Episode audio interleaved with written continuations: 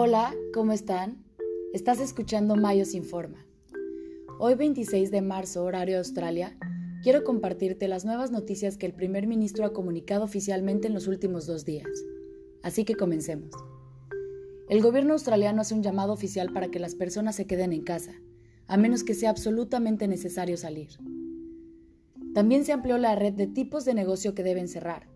A este listado de negocios le daremos un episodio completo para que todos estemos enterados de lo que está cerrado y lo que no. Los entrenamientos personales y los grupos de entrenamiento al aire libre pueden continuar, pero con un límite de 10 personas. Las instrucciones de distanciamiento social de 2 metros de distancia entre personas debe cumplirse estrictamente. Las bodas se limitaron a 5 personas y los funerales a 10. También se han puesto medidas estrictas para ambos tipos de evento. Existe cierta preocupación por el aumento de casos que se ha presentado, ya que se alcanzó la cifra de 2.423 infectados. Esta información está actualizada hasta el día de ayer 25 de marzo a las 6 de la tarde. Reiteró que tendremos que cambiar la forma en la que interactuemos como seres humanos en nuestra sociedad, ya que el virus estará con nosotros durante algún tiempo. Hay que evitar interacciones innecesarias cuando estemos cerca de los demás.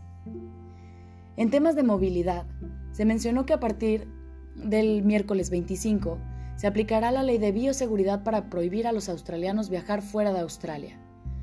Se harán excepciones para los trabajadores humanitarios, algunos trabajadores gubernamentales y comerciales o algunas personas que necesiten salir al extranjero por motivos compasivos.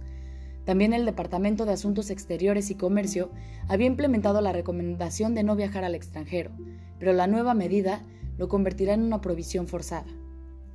Muchas gracias por tomarte un tiempo para escuchar este podcast y esperando que tú y toda tu familia se encuentren muy bien, te, mandamos un fuerte abrazo virtual de parte de tu familia en Australia, Mayos Study.